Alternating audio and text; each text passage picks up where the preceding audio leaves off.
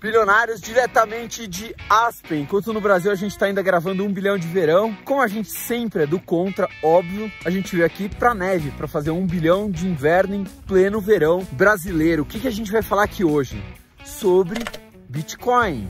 A criptomoeda valorizou mais de 30% em 2020. Pelo menos agora, enquanto a gente está gravando, né? Claro que isso daí muda é, todo dia, né? A vol do Bitcoin é absurda. Por que, que o Bitcoin valorizou 30% em 2020? Quais são cinco fatores? Não parece, mas aqui são cinco, cinco fatores que explicam essa alta. Caramba, que friaca! Nem o urso polar vem pra Aspen, nem esquimó, nem o Tony Ramos sem camisa aguentaria essa friaca. Deus me livre. Bom, antes da gente começar, solta a vinheta aí, vai, editor.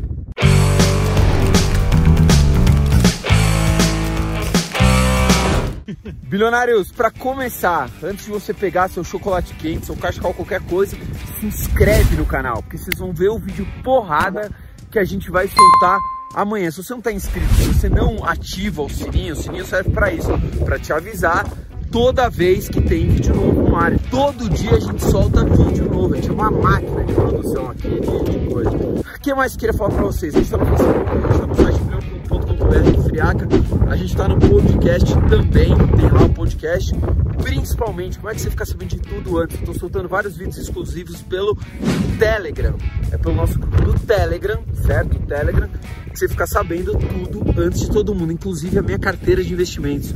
Como eu invisto, aonde está a minha grana. Fabrício, mas tem dinheiro em Bitcoin? Tenho dinheiro em Bitcoin também. Estamos todos no mesmo campo de batalha, todos.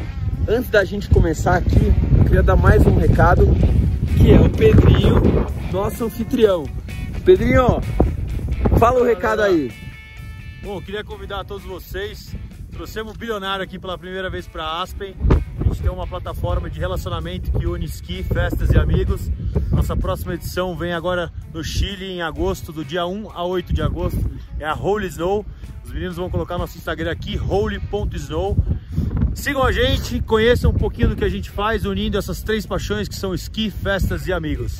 Em julho estaremos no Chile. Chile. Let's go, Chilan! Então, quem quiser ir com a gente, tiver nosso grupo de bilionários, só seguir o Insta, Holy Snow. Tá aparecendo aqui abarro. É um espanhol aqui, Fajuto, você entendeu, né? é isso aí. E galera, quem nunca esquiou e pretende aprender, venham, fiquem tranquilos. Se você não tem um amigo para levar, fiquem tranquilos que a gente leva os amigos. Venham, fiquem tranquilos, venham com a gente. Snow! Uh!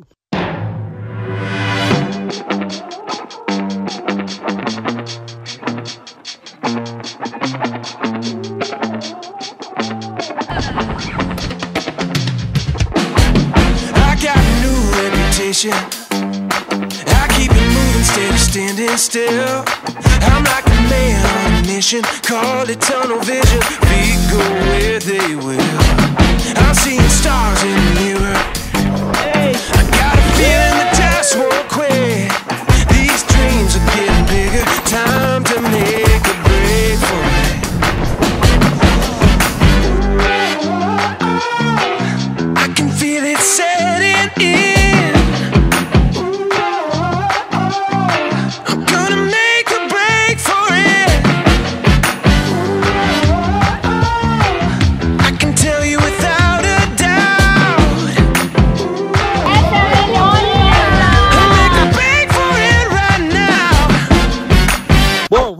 Aqui falando sobre a alta de quase 30%, todo mundo querendo saber, porque o brasileiro só gosta de investir quando está subindo. Como eu falei aqui, realmente eu tenho Bitcoin, tenho criptomoeda, não sou o maior fã do mundo, porque eu não sou fã de investimento nenhum, nem de ações, nem de Bitcoin, nem de renda fixa, nem de imóveis, nem de nada. A partir do momento que eu acho interessante, que faz parte para minha carteira de investimentos, eu invisto. Quando eu acho que não, mais, não faz parte mais, eu zero minha posição, eu me livro disso. Ponto final. Vamos começar agora explicando os cinco motivos que fizeram o Bitcoin dar uma disparada. Já disparou outras vezes. Vamos lá, vamos começar. Bom, primeiro fator que não é o principal, não é o mais forte, é a aceitação do Bitcoin. Bitcoin só tem valor se ele for aceito, se a gente conseguir comprar produtos, coisas, serviços com esse dinheiro. Se ninguém aceitar, não serve para nada a criptomoeda, né? O dinheiro digital não serve para nada. E tem aumentado constantemente, ano após ano, tem aumentado. Em 2019, cresceu 13% o índice de estabelecimentos comerciais que aceitam a criptomoeda. E provavelmente 2020 vai ser a mesma coisa, 2021, idem. Fabrício, esse é o motivo mais forte que o Bitcoin subiu? Não, não é. Outra coisa que eu queria deixar bem claro aqui sobre o Bitcoin. Ainda, diferente do dólar, diferente da Bolsa de Valores, a gente não tem certeza absoluta sobre o porquê que sobe e o porquê que desce. A gente tem Uh, suposições, talvez daqui 5, 10 anos fique melhor, assim, ah, pô, toda vez que acontece uma crise global, o Bitcoin sobe, toda vez que acontece tal coisa, o Bitcoin sobe, toda vez que o ouro acontece tal coisa, o Bitcoin sobe. Mas hoje a gente tem especulações, e olha que a gente fala com uma porrada de analista. Então, esse é o primeiro motivo que explica a subida do Bitcoin. Segundo motivo que explica a alta frenética do Bitcoin. Estamos com risco de recessão global. Alguém sabe quando vai ter recessão? Não, ninguém sabe. Algumas pessoas estimam que vai ter recessão e algumas acertam e algumas erram. Toda vez é a mesma coisa. Alguns acertaram a crise do subprime, enquanto muitos erraram. Sempre tem alguém acertando alguém, mas ninguém sabe com certeza absoluta. Porém, o SP500, né, o S&P que equivale ao nosso Ibovespa, está batendo recordes atrás de recordes, topos atrás de topo. E todo mundo sabe que após topos vem crise, pelo menos é assim desde que o mundo é mundo, desde que existe economia, é assim que acontece. Não dá para uma economia, não dá para o mundo, não dá para as empresas de capital aberto só se valorizarem, só crescerem. Não existe nada no mundo que só vai para cima. Uma hora tem que cair. Então o índice americano de emprego está no nível mais baixo da história. S&P nunca bateu tantos topos seguidos, então todo mundo está começando a falar da crise, da recessão. Vai ter ou não vai ter? Não dá para saber. Porém, a gente começa a observar alguns comportamentos do Bitcoin. Quais são eles? Toda vez que tem um risco global, né, de alguma coisa, parte do dinheiro, não todo, parte do dinheiro vai para as criptomoedas. Parte de assim como vai para o dólar, assim como vai para o ouro, né? A gente procura investimentos mais seguros. É assim que funciona. Então a gente começa a observar um certo tipo de comportamento que é, opa, risco de recessão, Bitcoin começa a subir. Esse é o segundo motivo que explica, mas não é ainda o principal, segundo vários analistas que a gente conversou.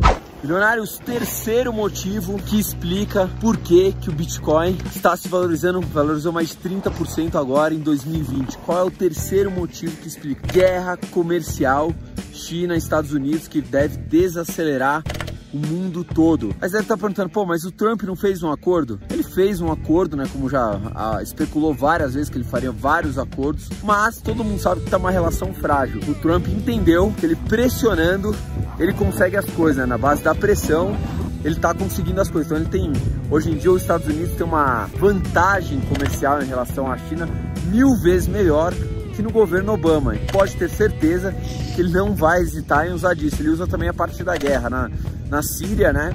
Ele simplesmente fez ali uma ameaça, ó. Vou bombardear vocês e acho bom vocês ficarem quietos. Teve aquele bombardeuzinho na base americana que foi para inglês ver. Mas na prática ele sabe que na base da pressão ele consegue as coisas. Simples assim.